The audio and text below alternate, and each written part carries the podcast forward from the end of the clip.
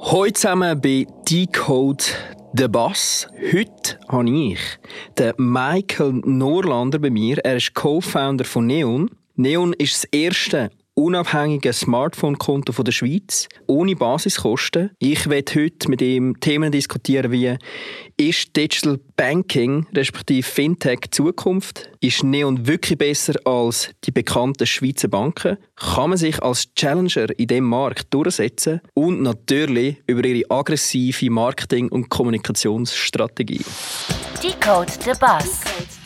Was mich stresst, als jemand, der hinter die Kulissen gesehen hat, äh, als ehemaliger Mitarbeiter, Berater, ist, ich weiß, was in der Bank abläuft, was ich bei der Bank mitfinanziere. Eine Trägheit, vielleicht eine teilweise eine Bequemlichkeit, ein Fokus auf Äußeres oder, oder Sachen, die nicht wirklich etwas ausmachen letztendlich für den Kunden. Und das wollte ich weder Teil sein davon noch mitfinanzieren. Wir sind günstiger als die anderen. Wir können ein Kundenerlebnis liefern, das andere so gerade nicht können bieten Und das wollen wir natürlich auch austragen. Aus diesem Selbstbewusstsein kommt vielleicht eben auch der Mut, um etwas für späteres Freches zu bringen. Decode the Bus. Herzlich willkommen, Michael, hier im Studio bei uns. Sali Fabio, schön zum da sein. Du hast mir gestern eine Mail geschrieben, äh, du hättest wilde Tage hinter dir. Wir haben äh, einen großen Auftritt im Kassensturz am Dienstagabend. Dort äh, sind wir als Gewinner sogar rausgegangen von einem Vergleich. Ich glaube, wir sind relativ sympathisch, als, als tolle Schweizer Alternative zu einerseits traditionellen Banken, andererseits auch zu ausländischen Anbietern genannt worden. Und das hat gerade einen richtig gehenden Run auf uns ausgelöst. Das ist, glaube ich, Rekord rekordmäßige ähm, neue Nutzerzahlen. Und das ist natürlich super, stellt uns aber auch gerade immer operativ ein bisschen vor, vor Herausforderungen und das haben wir jetzt irgendwie müssen managen, die, die ganzen Kunden zu eröffnen und gleichzeitig auch denen zu kommunizieren, die noch ein bisschen warten Sag doch mal, bisschen etwas über dich. Wie wird man zu einem Co-Founder von, ich sage jetzt einfach mal ganz plakativ, von einer neuen Schweizer Digitalbank? Ja, das ist so eine schleichende Geschichte, habe ich das Gefühl. Also ich habe angefangen, bei einer Großbank zu arbeiten, vor, vor knapp zehn Jahren. Ich habe schon dort gemerkt, sogar nach der Krise, eigentlich müsste doch mehr gehen, eigentlich müsste doch mehr Durst von Veränderung da sein. Man müsste ein bisschen äh, so eine Change of Mind haben. Und ich habe irgendwie gemerkt, das passiert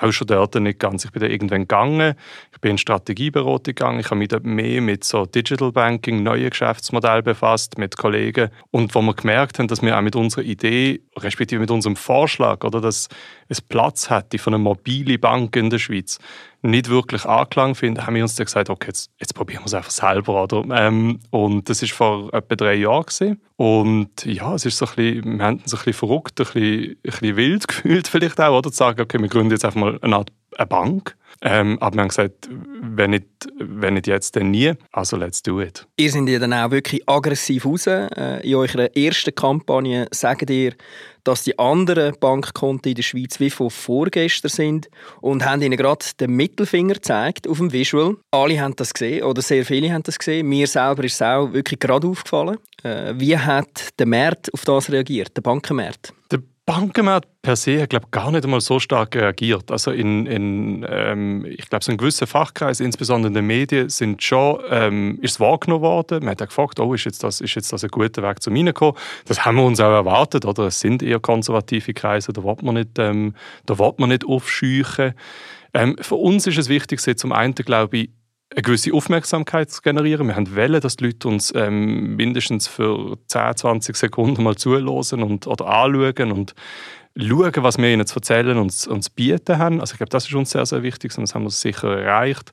Zum anderen ist es ganz klar mal unsere Brand abzustecken. Oder wir, wir sind anders. Wir sind eher rot-pink und nicht klassisch blau-grau. Ähm, wir, wir, wir reden anders, wir duzen und so weiter. Und das ist Teil davon, gewesen, eine Brand zu definieren. Und ich glaube, das ist uns gut gelungen. Und, und letztendlich hat uns das auch einfach ein bisschen ich glaube, ein bisschen unsere Motivation widerspiegelt. Oder? Das ist das, was uns angetrieben hat bis zu diesem Zeitpunkt. Das ist das, was uns auch seither antreibt, oder ist für Veränderung zu sorgen. Ist ja jetzt schon ein bisschen tief gestapelt, kann man eigentlich sagen. Ihr seid wirklich mit einem Mittelfinger rausgegangen, habt der Branche eigentlich ja, den Finger zeigt. Es ist ja schon ein bisschen mehr als einfach, ja, wir haben Aufmerksamkeit erregen. Es, ist, es steckt ja schon noch ein bisschen mehr in dieser Message drin. Ja, auf jeden Fall. Also ich glaube, ich glaub, wir haben einen gewissen Frust auch, auch, auch rausbringen, wo, wo wir selber als, als Banknutzer gespürt haben, wo, wo wir gemerkt haben, Mensch, wieso bewegt sich niemand? Andere Branchen bewegen sich richtig. Wir, wir, wir wollen etwas machen, wir wollen etwas bewegen und wir, wir klemmen uns jetzt dahinter und wir wollen quasi die, die Message, hey, wir sollten frustriert sein, wir sollten entrüstet sein, ähm, wir sollten irgendwie aufwachen, die haben wir auch rausbringen Also das, das ist ganz klar die Idee gewesen. Und wir haben, ja, wir haben Freude gehabt, irgendwie dran, an der ganzen Geschichte. Also wo, wo, wo die Idee aufgekommen ist, haben wir irgendwie gemerkt, ja, das muss es eigentlich sein für uns. Du musst vielleicht mal erklären, was ist Neon genau? Neon ist eigentlich ein Bankkonto für, für die App für das Smartphone. Wenn ich sage, es ist ein Bankkonto, muss ich ja gerade sagen, wir sind nicht unbedingt selber eine Bank. So dürfen wir uns gar nicht nennen. Wir arbeiten mit der Hypothekarbank Lenzburg zusammen, also etablierte 150-jährige Bank, wo eigentlich das Bankkonto zur Verfügung stellt. Nichtsdestotrotz über die App und nur über die App, also nicht über irgendwelche Filialen, kannst du ein Konto in etwa 10 Minuten eröffnen. Äh, wir müssen es dann noch kurz verarbeiten. Nachher. Und damit eigentlich alles, was du typischerweise im Alltag brauchst, abarbeiten. Du kannst Zahlungen an Freunde geben oder sogar ins Ausland. Du kannst äh, Einzahlungsschein begleichen. Du kannst jetzt neuerdings E-Bills anhängen.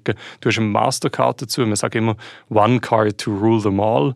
Das ist, ähm, wir setzen auf eine Karte zum Zahlen, Abheben, Online shoppen und so weiter. Also du hast eigentlich wirklich ein Kombo-Paket und was mir halt finde, ist wirklich das Geile daran, du zahlst keine Grundgebühren mehr. Wir haben schon lange gefunden, das ganze Grundgebühren verlangen, das macht irgendwie wie, wie keinen Sinn. Du, das stammt aus einer Zeit, wo die Bank eine effektive Dienstleistung, eine effektive Verarbeitungs- Arbeit sozusagen müssen ausführen im Hintergrund. Das ist nicht mehr so, das ist digitalisiert. Das ist wirklich Geldmacherei. Und wir haben gesagt, das braucht es nicht mehr.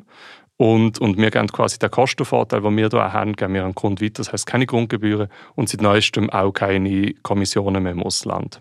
Das ist so ein bisschen das, was, was uns ausmacht. Also ihr seid wirklich eine reine digitale Bank? Ganz genau, ganz genau. Also es gibt keine, äh, es gibt keine Kontoauszüge, es gibt keine Post, ähm, es gibt keine Filialen, ähm, man kann immer noch anrufen. Ähm, das ist, glaube ich, wichtig, auch zum Vertrauen schaffen, aber es ist keine physische Bank mehr. Und ihr habt ja im Hintergrund quasi noch eine richtige Bank, sage ich jetzt mal, die Hypothekarbank Lenzburg.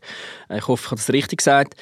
Ähm, kommen die mit eurem Speed nach? Das ist ja auch eine, eine klassische Bank. Wie, wie geht ihr damit um? Ja, für sie ist es definitiv, glaube ich, auch teilweise eine Herausforderung ähm, mit dem Speed wir bringen da eigentlich immer einen einfachen Vergleich. Oder wenn ich, wenn ich ähm, äh, sagen wir, Projektverantwortlicher bin, bei einem größeren etablierten Unternehmen bin und ich habe einmal drei bis sechs Monate Verspätung mit einem großen Projekt, was durchaus kann passieren, was durchaus verständlich ist, dann äh, ist das natürlich nicht gut und, und es gibt eventuell ein bisschen ähm, mal eine Kritik oder ähm, man schaut genau drin.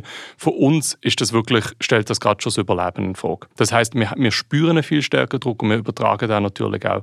Und es ist, glaube ich, die Hypi Lenzburg, die hat sich committed, um mit, mit Startups, mit Fintechs zusammenzuarbeiten, was eine mega Sache ist. Da sind sie viel weiter und mutiger als die allermeisten Schweizer Banken. Und gleichzeitig müssen sie aber auch, glaube ich, erst über die Interaktion mit Startups, müssen sie auch zuerst lernen, was das eigentlich bedeutet äh, in Bezug auf Pace, ähm, wie die Veränderung passiert. Kannst du uns vielleicht gleich noch oder den Hörer erklären, was ist der Unterschied von Online-Banking also wenn ich jetzt ein Online-Banking-Produkt habe von, von einer klassischen Bank zu eurem Produkt? Ich glaube, es sind so ein bisschen zwei Sachen. Also zum einen, wir sind wahnsinnig fokussiert. Also wir fokussieren uns wirklich auf den Kern. Es ist ein Transaktionskonto, du kannst Rechnungen zahlen und so weiter. Wir bieten bei weitem nicht die ganze Breite an, die ganze Komplexität. Jetzt kann man sagen, es ist ein Nachteil. Wir sagen, es ist ein Vorteil, weil wir es wirklich auf das kondensieren, was die allermeisten Leute in ihrem Alltag brauchen. Das heißt, es ist viel fokussiert. Das Zweite ist, durch das wir nur auf einen Kanal, nämlich die App, eigentlich fokussieren,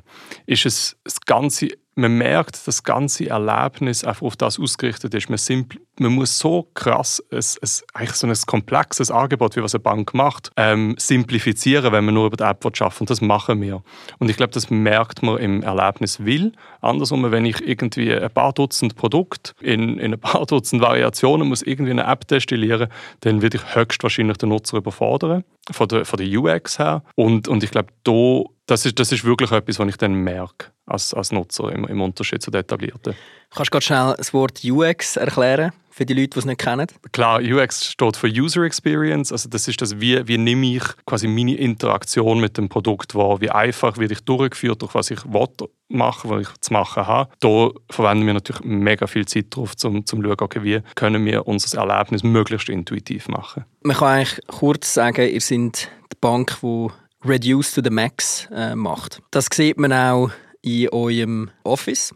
Ich habe, das ja, ich habe den Kassensturzbeitrag gesehen und da sieht man auch, wie ihr quasi hauset, wo ihr äh, unterwegs sind, wie viele Leute ihr seid, was ihr für ein Team habt. Äh, wirkt wirklich so klassisch Startup-mäßig, äh, fast so ein bisschen kreativ branchenmäßig, also nicht die typischen äh, Marmorböden und äh, grossen Offices und dicke Türen etc., wie wir es von den Banken kennen. Hast du das Gefühl, das ist auch etwas, wo die Leute draussen wahrnehmen und das auch spannend finden? Übrigens, äh, gerade als kleine Zusatzfrage, stimmt es, dass ihr kein warmes Wasser haben bei euch im Büro, weil das habe ich nämlich gehört. Das, das stimmt, das stimmt. Das ist, das ist eine der Sachen. Also wir haben, wir haben das Büro in, in Interimsnutzung. Das ist, wir, wir schauen natürlich überall aufs Kosten und, und das, betrifft, das betrifft das Büro. Und wir haben tatsächlich, was jetzt im Winter ein bisschen unangenehm ist, haben wir kein, äh, haben wir kein fließendes Warmwasser zum Händewaschen. Weg drauf. Ähm, wir haben dafür sehr, sehr guten Kaffee. Das ist so ein bisschen einer der, einer der Pluspunkte. Ähm, ja, ich glaube, ich glaub, das, ähm, das ist zum einen ist das ein bisschen, ähm, vielleicht, vielleicht ein, ein wirtschaftlicher Zwang fast schon, oder? Dass, wir, dass wir schauen auf die Kosten.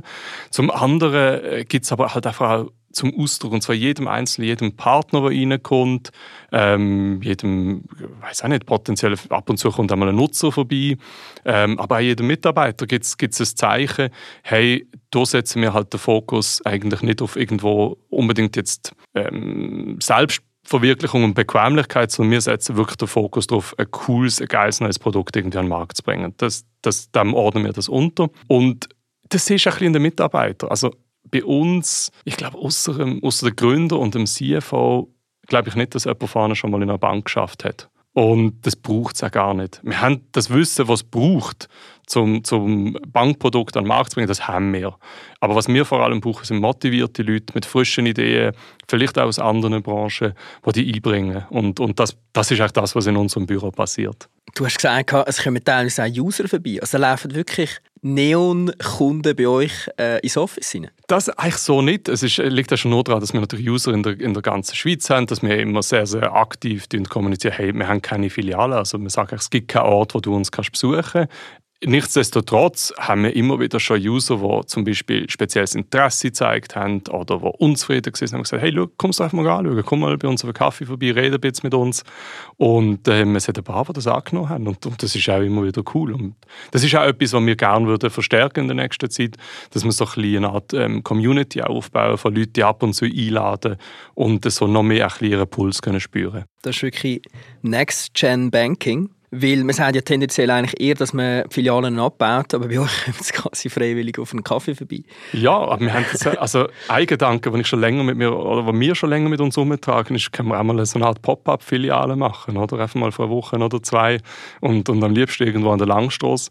Einfach, einfach zum zeigen, wir sind anders und zum, und zum ein bisschen, vielleicht das, dem, dem Konzept der Filiale eine ganz neue Wendung zu geben. Ja, ich habe es auch speziell gefunden. Ich bin, glaube gestern bin ich auf Dagi.ch äh, habe dann eine Werbung von euch gesehen, ich glaube Native äh, Neon-Werbung, habe draufgeklickt und bin echt überrascht gewesen, weil ich habe zuerst ganz kurz gesehen, was Neon ist und gerade im gleichen, äh, eigentlich dem gleichen Tab, gerade Steam. Und das ist jetzt wirklich etwas, was du nicht erwarten würdest. Wenn du ein äh, Bankkonto eröffnen dass du eigentlich gerade das Team siehst von dieser Bank, komplett ein neues Erlebnis, wie dass man eigentlich die Bank oder seine eigene Bank wahrnimmt. Das habe ich mega speziell gefunden. Und was ist die Überlegung dahinter? Eine der wichtigsten Messages, die wir, die wir den Leuten mitgeben wollen, ist, dass wir sind nahbar. Wir sind so digital, aber wir sind jederzeit da und man weiß, wer dahinter steht. Das ist nicht irgendwie abstrakt, shady, sonst irgendetwas. Und ich glaube, das kann man kaum besser überbringen, als einfach die Leute zeigen und merken, das sind, das sind ganz normale,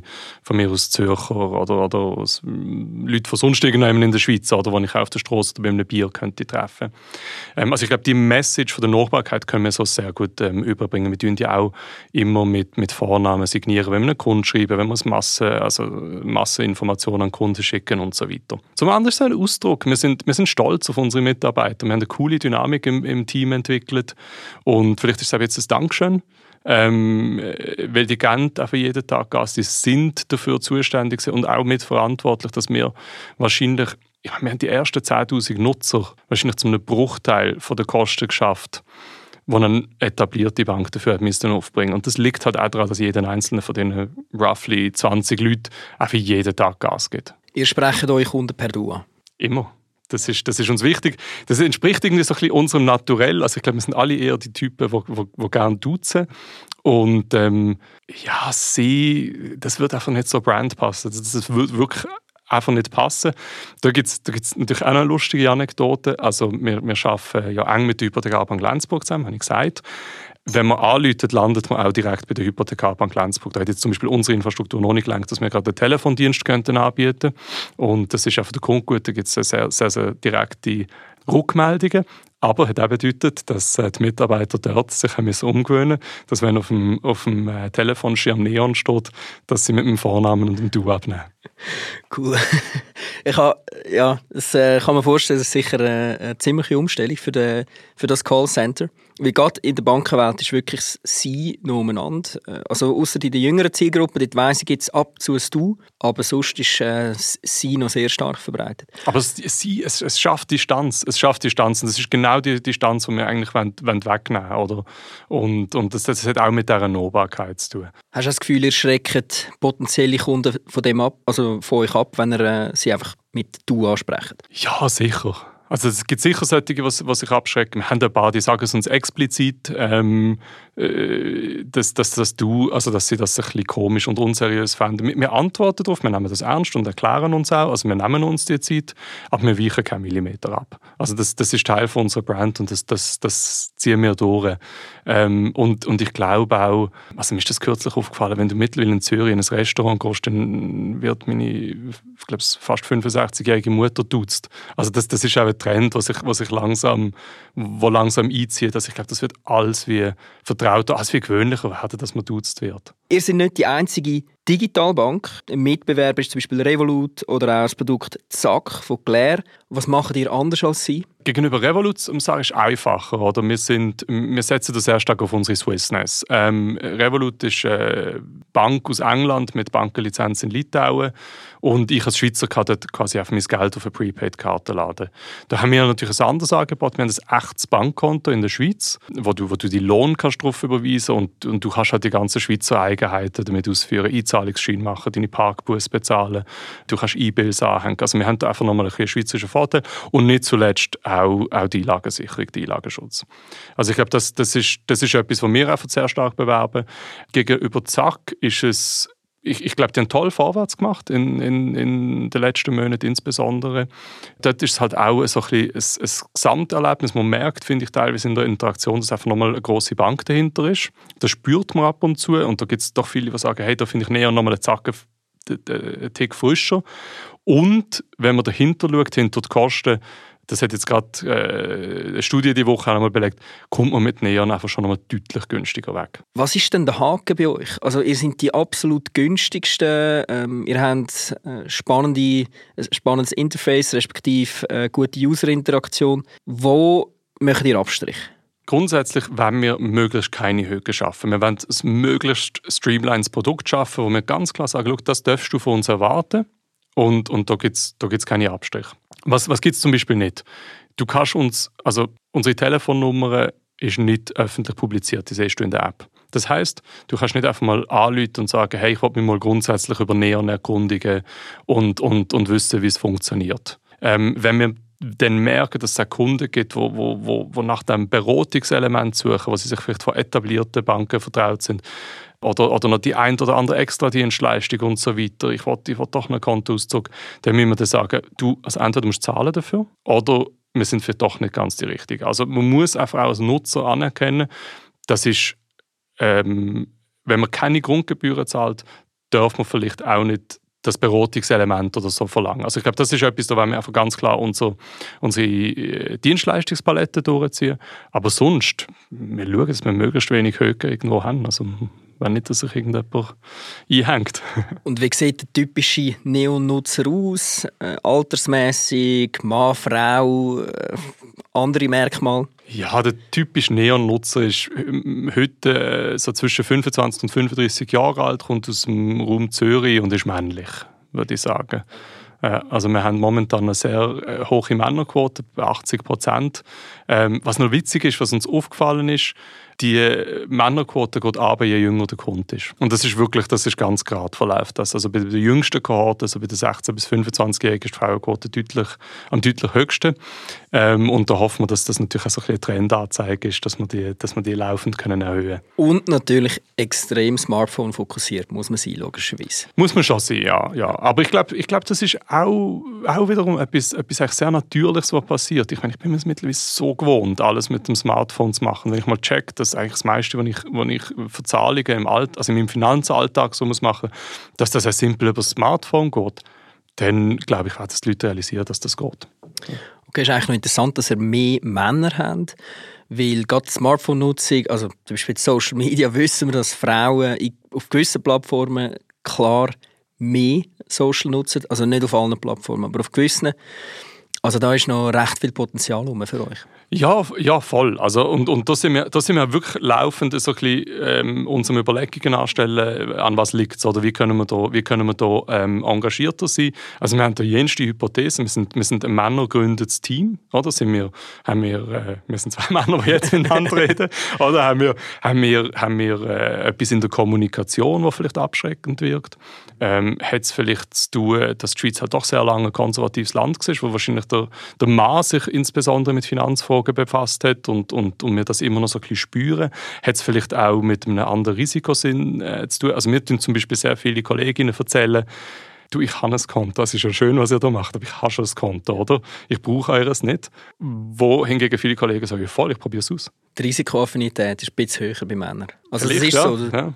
Biologisch gesehen habe ich schon mal gelesen, dass das effektiv so ist. Ihr sagt aber auch, dass ihr auf alle abzielt, die frustriert sind mit, mit ihrer Bank. Sind denn so viele Schweizer Männer vielleicht frustriert mit ihrer Bank? Es kann auch sein, vielleicht weil sie sich mehr darum gekümmert haben. Ich weiß es nicht, ich weiß es nicht. Also ich glaube, ich glaub, vieles äh, handelt, geht natürlich auch darum, dass man, dass man es einfach mal ausprobiert. Oder dass man einfach sagt, oh, ich habe Lust jetzt, um das mal auszuprobieren. Und dann merke ich erst, dass ich eigentlich irgendwie latent frustriert war vorher. Ne?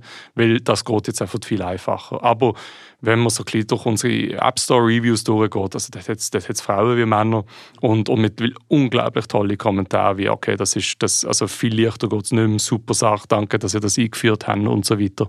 Und das, also das gibt unglaublich Antrieb. Jetzt ist natürlich klar die Frage im Raum, äh, wie kann man sich noch finanzieren, wenn man so wenig äh, Gebühren eigentlich äh, aufs Produkt schlägt. Wie macht ihr das? Also was klar ist bei der Art von Geschäftsmodell, ähm, das, das sieht man auch bei Revolut, bei, bei N26 im Ausland, ist, dass die ersten Jahre bist du nicht profitabel. Du musst irgendwo eine gewisse Größe erreichen, dass du, dass du Grundkosten kannst decken und, und da sind wir, das, also in dieser Phase sind wir noch dran. Und darum haben wir auch externe Investoren im Rahmen von zwei verschiedenen Finanzierungsrunden reingeholt. Und wir wissen das. Wir sind, wir sind quasi dran, jetzt langsam die Profitabilität aufzubauen. Das bedeutet, wir müssen unseren Kundenstamm ähm, vergrößern und wir müssen schauen, dass der Kundenstamm, den wir haben, auch aktiv das Produkt nutzt. Das sind, das sind so Sachen, wo wir relativ viel Effort momentan reinstecken. Wir haben Einnahmen. Ähm, also wir, wir, kriegen immer noch ähm, vom, vom Mastercard einen gewissen Anteil am Kartenumsatz, wo sie wiederum händlerseitig generieren.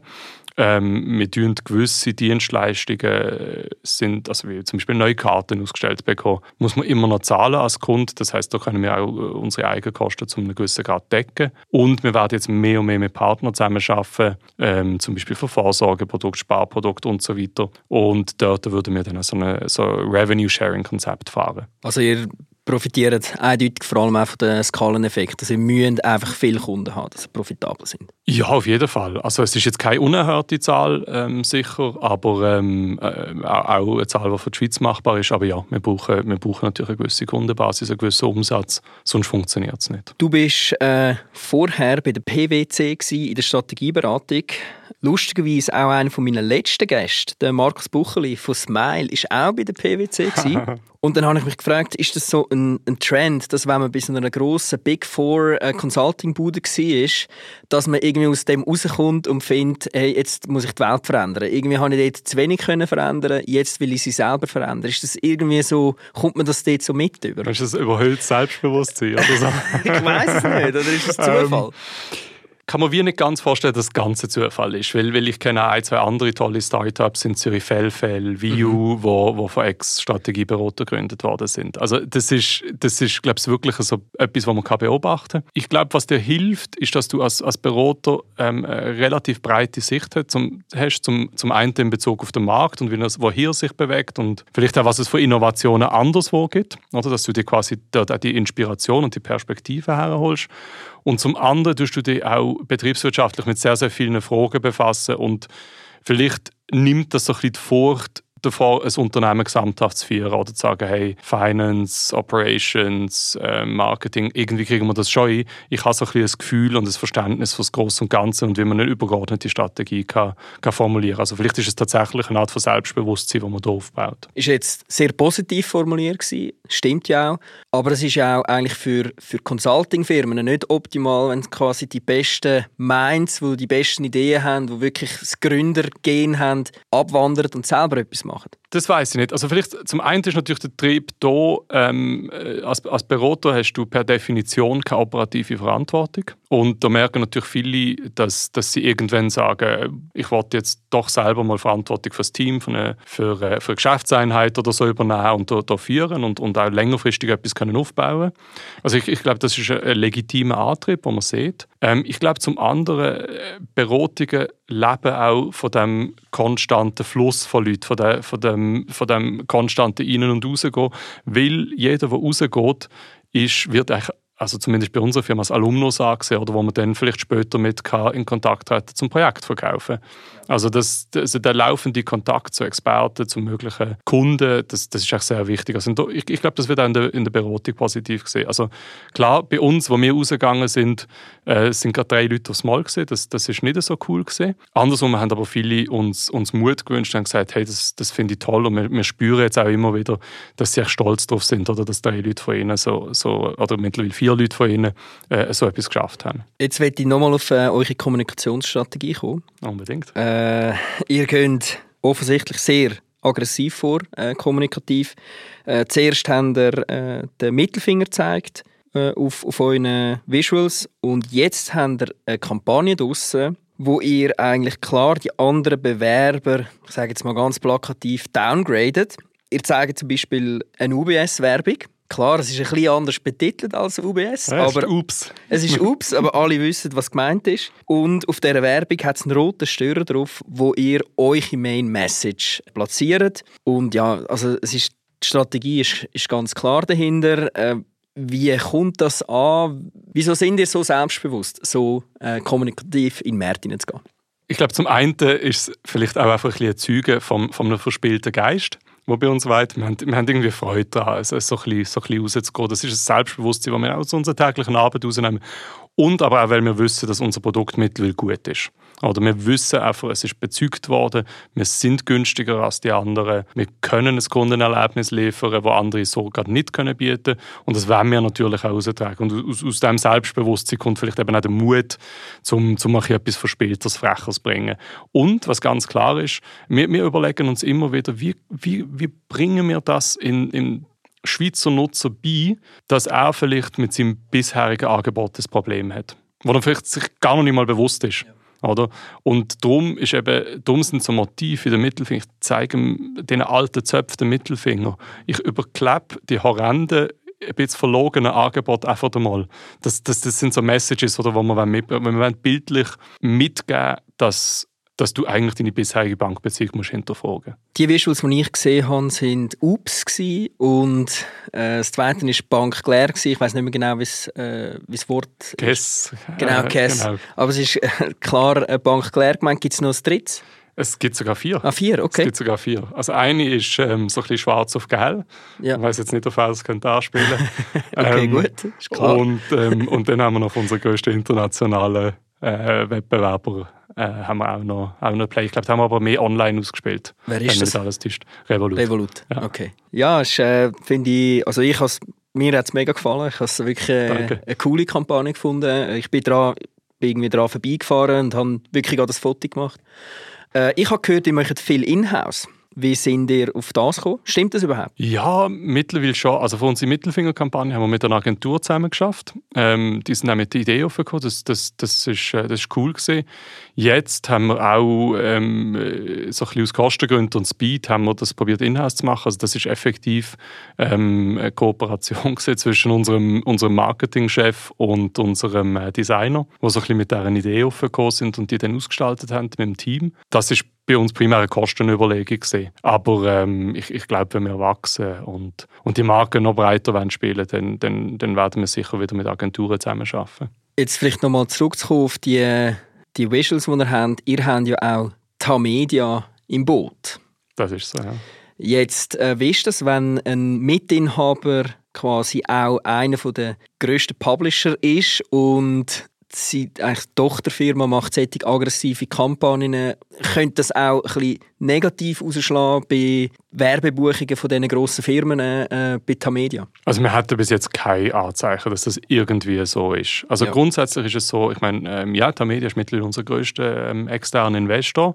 Ähm, wir sind auch froh, sie quasi an Bord zu haben. Also jemand, ich sage jetzt mal, relativ äh, Grosses etabliert, wo, wo keine Bank ist. Das, das ist gut. Wir können natürlich auch gewisse Dienstleistungen aus dem Konzern beziehen, gerade wenn es um Publishing geht und das hilft auf jeden Fall. Ähm, grundsätzlich ist es aber so, also da muss man wirklich abschichten. Also zum einen, Tamedia ähm, redet uns nicht drin, wir sind operativ immer noch selbstständig. Klar, sie sitzen bei uns im Verwaltungsrat, aber sie lassen uns eigentlich die Freiheit, ähm, unsere, unsere Marketingbotschaften selber zu definieren und, und unsere Strategien. Ähm, das ist, glaube ich, sehr wichtig. Und zum anderen müssen sie natürlich auch immer so, ist für sie auch immer so ein, ein Balanceakt, oder, was, was das ganze redaktionell, also von, der, von den ganzen Print- und Online-Medien betrifft, dass sie, dass sie auch hier nicht irgendwie als parteiisch gesehen werden. Also ich glaube, auch hier hilft es wahrscheinlich, dass, dass sie vielleicht ein bisschen hands-off sind. Also bis jetzt funktioniert es eigentlich sehr gut. Ähm, es ist ja einmal irgendwie das Gerücht aufgekommen, dass, dass gewisse Media-Publikationen Revolut speziell stark bashen, seitdem sie bei uns investiert sind. Das ist etwas, was wir uns immer wieder gewährt haben. Das, also das, das ist haltlos. Wir würden das weder wollen noch können. Und das ist auch nicht im Interesse von diesen Redaktionen. Also dort, ich glaube, die Redaktionen sind sehr stolz darauf, äh, zum unabhängig zu sein. Wie treibt ihr In-house-Innovation? Wir machen nichts anderes. ich habe das Gefühl, oder? Das, ist, das ist unser täglich Brot. Also, was wir, was wir zum Beispiel enorm strukturiert machen, ist, ähm, jede Kundenanfrage wird, wird, wird einsortiert und wenn irgendwie auch noch implizit Feedback daraus rauskommt, dann tun wir das kategorisieren. Und das tun wir regelmäßig auswerten. Also das heißt, wir wissen schon einigermaßen gut, was viele, viel Erwähnung findet und, und was sicher wichtig wäre zum Weiterverfolgen in den nächsten, in den nächsten Monaten. Also das, gibt- das gibt uns so eine gewisse strategische Grundrichtung. Und dann äh, ist es bei uns immer so eine Balanceakt. Also an Ideen mangelt es uns wirklich nicht. Da muss man unseren Kunden zulassen, da muss man vielleicht mal über Grenzen schauen, was andere so machen. Also da haben wir wirklich sehr, sehr viele Ideen. Es geht wirklich mehr um die Umsetzbarkeit. Was hat der grösste Kundennutzen? Was kriegen wir kurzfristig umgesetzt? Und was hat vielleicht sogar noch einen positiven Beitrag zu unserem Business Case? Das sind so ein bisschen die Überlegungen, die wir machen. Und dann, ich meine, jeder von uns ist, glaube ich, davon getrieben, Sachen besser zu machen. Und das merkst du von dem Alltag. Ja. Also wenn ihr eigentlich am Kunden gut zulässt, dann kommt die Innovation wie von selber. Haben wir auch bei Smile ein bisschen das gleiche äh, Feedback bekommen. Ist ja InsurTech, ist auch ein Challenger in der Branche. Äh, wirklich sehr ein ähnliches Feedback von dem her. Hast du es auch gerade schon erwähnt, Motivation im Team ist auch um. Müsst ihr da irgendetwas Spezielles machen? Habt ihr irgendwelche Tools oder Events oder was auch immer, wenn ihr das ein bisschen treibt? Ich, ich glaube, das Wichtigste, was du kannst machen kannst, ist, ist den Leuten quasi wie das nicht abzuwürgen. Oder? Also, dass du sagst, dass du, es aufnimmst und darauf eingehst und wenn jemand mit einer Idee führen kommt, dass du, dass du ihnen den Freiraum gibst und wenn du musst sagen, okay, nein, das, das können wir jetzt wirklich nicht machen, dass du es erklärst, oder? Aber dass du die Leute einbindest und, und ihnen die Möglichkeit gibst, die Ideen umzusetzen. Und ich glaube, das nicht zu machen, ist, ist eigentlich das Schlimmste, was du kannst machen Und dann noch eine, ja klar, es geht darum, es geht darum, wir versuchen, glaube ich, schon eine Umgebung zu schaffen, wo du dich traust, Vorschläge zu machen und, und wo du weißt, du kannst es ja irgendwo umsetzen zu einem gewissen Grad. Wir haben da natürlich auch gewisse Engpässe, aber, aber das geht schon. Also ich glaube, das ist, das ist sehr wichtig. Was machen wir sonst? Klar, wir versuchen immer wieder Events zu machen. Wir sind ins Oktoberfest gegangen letztes Jahr. Wir machen Weihnachtsessen im ganzen Team. Also da, da, da schauen wir, dass wir einfach auf, auf dieser Ebene auch immer wieder, immer wieder ein Sachen machen. Es ist noch ganz witzig, zum nochmal auf unser Büro zurückzukommen. Unser Büro hat, bevor wir eingezogen sind, auch als Kulisse von einem Film dient, jetzt gerade im Kino ist. Ähm, darum äh, ist es dann für uns selbstverständlich gewesen, dass wir mit dem Team äh, ins Kino gehen, den Film schauen. Okay, was ist das für ein Film? Äh, Moskau einfach. Der Geheimdienst, den man dort sieht, aus den späten 80er Jahren, Anfang 90er Jahren. Das ist unser Büro. Ist aber auch geil, dass euch ein Büro anhebt für eine Geheimdienst-Location äh, aus den 80er. Das, ja, das sagt, das sagt viel über die Infrastruktur aus. Ja, Äh, wie ist ein typischer Arbeitstag von äh, Michael Norlander? Ja, das ist mega schwierig zu sagen, weil ich würde sagen, ich habe so wie drei Hüte auf und die tue ich so äh, wahlweise anziehen und wieder ablegen tagsüber. Also der eine Hut ist sicher mit dem, mit dem Team ähm, die ganzen Kundenoperations jetzt begehen, also äh, schauen, dass wir, dass es schaffen, alle Kundenanfragen rechtzeitig zu beantworten, dass wir komplexe Fälle irgendwie äh, uns durchmanövrieren. So, also, also wirklich, ich, ich, bin sehr, ich bin sehr stark ähm, auf, auf Social Media zuständig, auf unseren Kanal, das mache ich ja selber diese Sachen zu abarbeiten.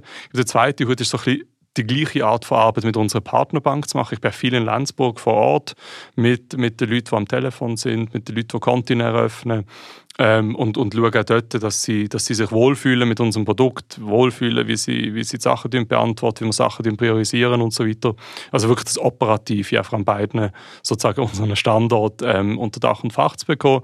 Und der dritte Hut ist wirklich die laufende Weiterentwicklung oder zu überlegen, ähm, was können wir toolseitig verbessern, wie müsste es aussehen, was könnte man an den Prozessen ändern, da einfach Zeit und Geist rein zu investieren, um zu sagen, wie müsste es sein und dann schauen, dass das umgesetzt wird.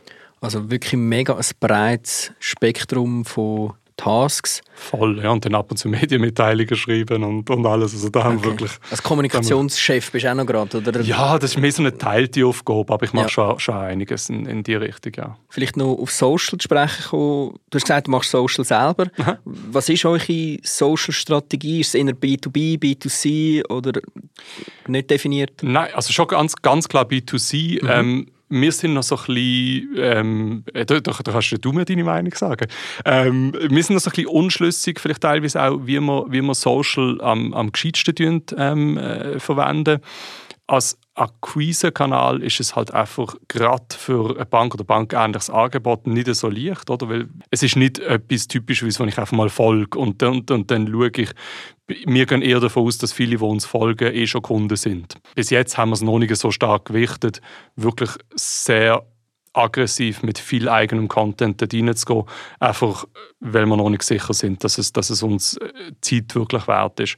Was wir aber machen, und das ist, dass dort wir viel Zeit investieren, ist, auf Social Media mit unseren Kunden zu interagieren. Wir schauen, dass wir sehr schnell antworten, dass wir ähm, konsistent antworten und, und halt auch dort so ein bisschen unsere wichtigsten Messages, aber auch unsere Sprache, unsere Brand eintragen. Und ich glaube, das funktioniert ziemlich gut. Also wir gelten als gut erreichbar. Wenn man jetzt euch anschaut, euer USP gegenüber ganz, ganz vielen anderen Banken ist eure DNA, die ihr habt, die ihr pflegt, die ihr auch wirklich sind. Also eben Büro, Team, Motivation, Gründer, äh, etc ist mega speziell. Es ist eine einzigartige DNA und das ist sicher das, was ihr auch auf Social tragen könnt. Weil das, wenn, das, wenn die Leute sehen, das finden sie cool, das ist echt, authentisch und mit dem Punkt ist es definitiv. Ja, also es funktioniert gut für uns, glaube ich. Ja. Wie sieht das Banking von der Zukunft aus? Ähm, wie lange gibt es die klassische Bank noch, wo viele darüber frustriert sind? Ich meine, mir, selbst, selbst der Revolut, ist immer noch sehr klein. Oder? Also im, im Vergleich zu, zu den Volumina, wo, wo, wo etablierte Banken stemmen. Ich glaube, fundamental wird es im Banking immer Größe, Scale brauchen oder dass, dass du gewisse Geschäftsbereiche über, überhaupt kannst führen, gewisse, vor allem Finanzierungssachen, Handel, ähm, und so weiter. Also da, da wird es ein gewisses Geld brauchen und da wird es auch die, die, die bisherigen Infrastrukturanbieter brauchen. Es gibt aber die Nischen, ne, und das haben wir gesehen, das ist äh, alles, was irgendwie mit Wechselkurs zu tun hat, was zum Beispiel mit Kredit zu tun hat, die sind sehr, sehr attraktiv. Dort sind Banken in den letzten Jahrzehnten einfach ein bisschen nachlässig geworden. Und dort gehen jetzt andere rein. Oder? In Deutschland hat man es gesehen, ING DIBA ist eine Direktbank, die sind erst Ende 90er Jahre überhaupt aufgekommen und die sind jetzt voll drin. Oder? Das haben wirklich die anderen Banken verpennt. Und jetzt haben sie neuen Konkurrenten im Boot. Und ich glaube, im, im Retail-Banking, wo wir uns drin bewegen, wird es genau gleich sein. Also ich glaube, ich glaub, die aktuellen Banken verpennen. Der Trend gerade so ein bisschen und da werden sich ein, zwei, auch in der Schweiz, werden sich längerfristig niederlassen wie die sich dann weiter ausbreiten oder zum, zum quasi zum, ja, noch solider werden, das keine Ahnung. Ja. Aber die werden auch da, also jemand wie mir, wird auch links, rechts äh, noch, so ein bisschen die Arme ausbreiten. Mit links, rechts meine ich vielleicht ins äh, Business Banking reingehen oder sonst, ja. Was sicher auch noch ein bisschen eine Frage ist, ist ob die neue äh, Generation, also Next-Gen, Digital-Minded äh, Menschen noch bereit sind, eigentlich so hohe Ausgaben zu zahlen, respektive mit ihren Gebühren eigentlich eben die teuren äh, Büros, die, die fancy Standorte, die schönen Anzüge etc. von den Bankers mitzufinanzieren? Ist das etwas, wo die zukünftige Generation noch will? Oder ob sie sich sagen, hey, voll keine Lust mehr auf das. Ich will wirklich eine Linie, schnelle Bank, ich will äh, ein, ein nahbares Team etc. Und das könnte dann schon einen rechten Einbruch geben, sagen wir jetzt mal, bei den klassischen würde vielleicht sogar die Trends, die ich hier beobachte, noch, noch ein bisschen anders einordnen. Also das eine ist für mich, ähm, wenn es schon mal Gratis-Angebot gibt und ich weiß, dass es die gibt, dann muss ich mich schon sehr, sehr bewusst für eine Option entscheiden, die noch kostet. Warum würde ich es sonst machen? Also ich, schon nur durch, durch Präsenz von Gratisangeboten entwickelt sich eine neue Dynamik. Ich glaube, das ist das eine.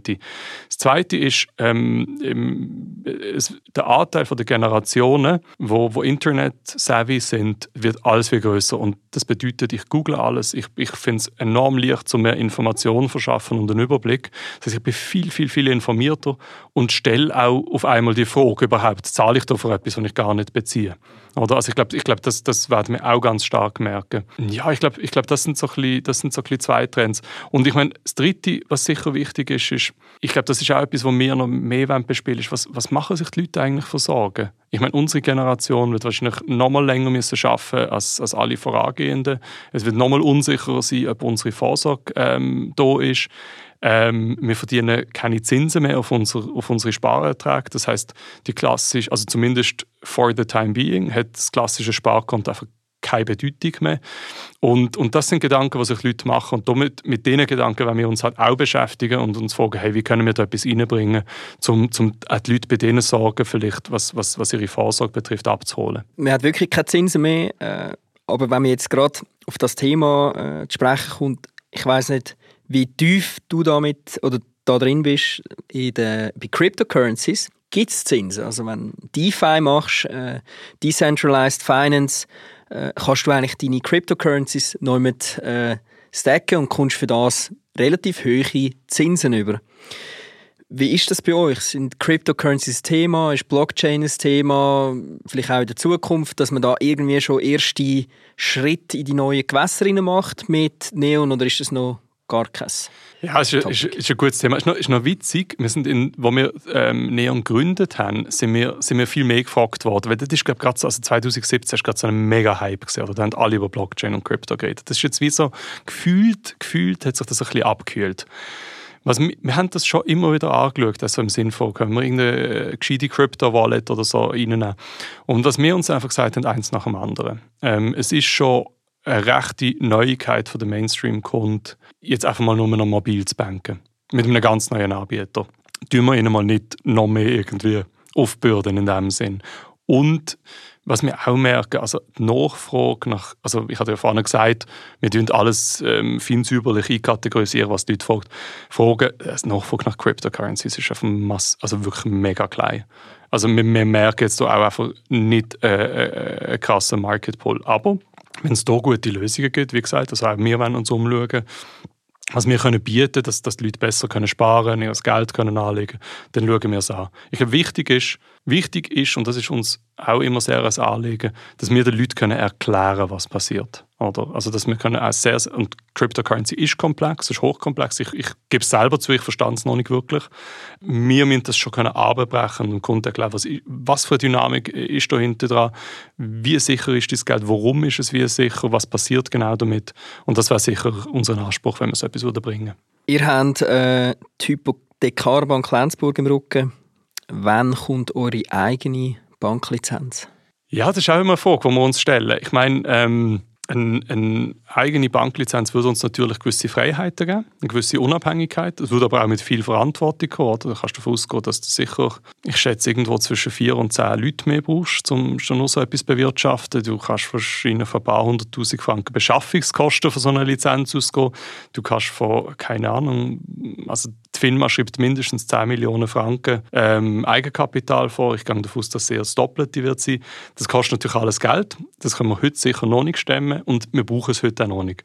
Aber wenn wir weiter wachsen und wenn wir merken, so jetzt ist der Zeitpunkt gekommen, zum, wo wir die Unabhängigkeit wenn und brauchen, dann würden wir es uns auf jeden Fall überlegen. Aber ähm, das würde auch nicht unbedingt jetzt das Ende der Zusammenarbeit mit der Hypi Lenzburg bedeuten, weil sie sind ja sowohl eine Art Lizenzgeber für, für Neon, wie eigentlich halt IT- und Abwicklungsbank dahinter. Und das könnte es ja nach wie vor sein. Ja, ihr seid extrem viel in den Medien. Äh, wenn ich Artikel von euch gesucht habe, habe ich wirklich viel gefunden. Ich habe Videos gefunden auf Blick von euch. Ihr seid jetzt gerade im Kassensturz. Gewesen. Ihr seid aber auch in der Höhle der Löwen. Gewesen. Wie, wie ist das gewesen? Wie ist das abgelaufen? Wie läuft es in Wirklichkeit ab? Ist das wirklich so, dass in der Sendung entschieden wird, ob mitgemacht wird, ob ihr äh, finanziert werdet, oder ist das im Vorfeld schon klar gewesen? Kannst du da ein bisschen Hintergrundinfos geben? Nein, also das, die Sendung ist wirklich recht noch an der Realität. Also das, kann ich, das kann ich so bestätigen. Ähm, wir haben ähm, logischerweise vorher die Grössenordnung von was wir anbieten, haben wir eingegeben. Aber wir haben uns jetzt zum Beispiel nie irgendwie mit, mit den Leuten getroffen oder, oder geredet. Das, die haben wir wirklich zum ersten Mal in der Sendung gesehen. Wir sind natürlich viel länger vor der Kamera gestanden, als das der, als das der, der Zuschauer gesehen Ich glaube, wir sind die, die haben recht lange mit uns geredet. Ich glaube, wir sind insgesamt fast anderthalb Stunden dort im Studio gesehen. Und das wird ja, glaube ich, auf etwa zehn Minuten oder so abdestilliert. Es ist, es ist eine coole Erfahrung gewesen. Und was du, also rein rechtlich, ich meine, ein, ein, das Investment ist jetzt rein vertraglich zu komplex, als dass du das per Handschlag in einer Fernsehsendung könntest abschließen. Ähm, was du rein rechtlich machst, ist eigentlich eine Willenserklärung äh, ausdrucken dass, also beidseitig, dass man das so machen.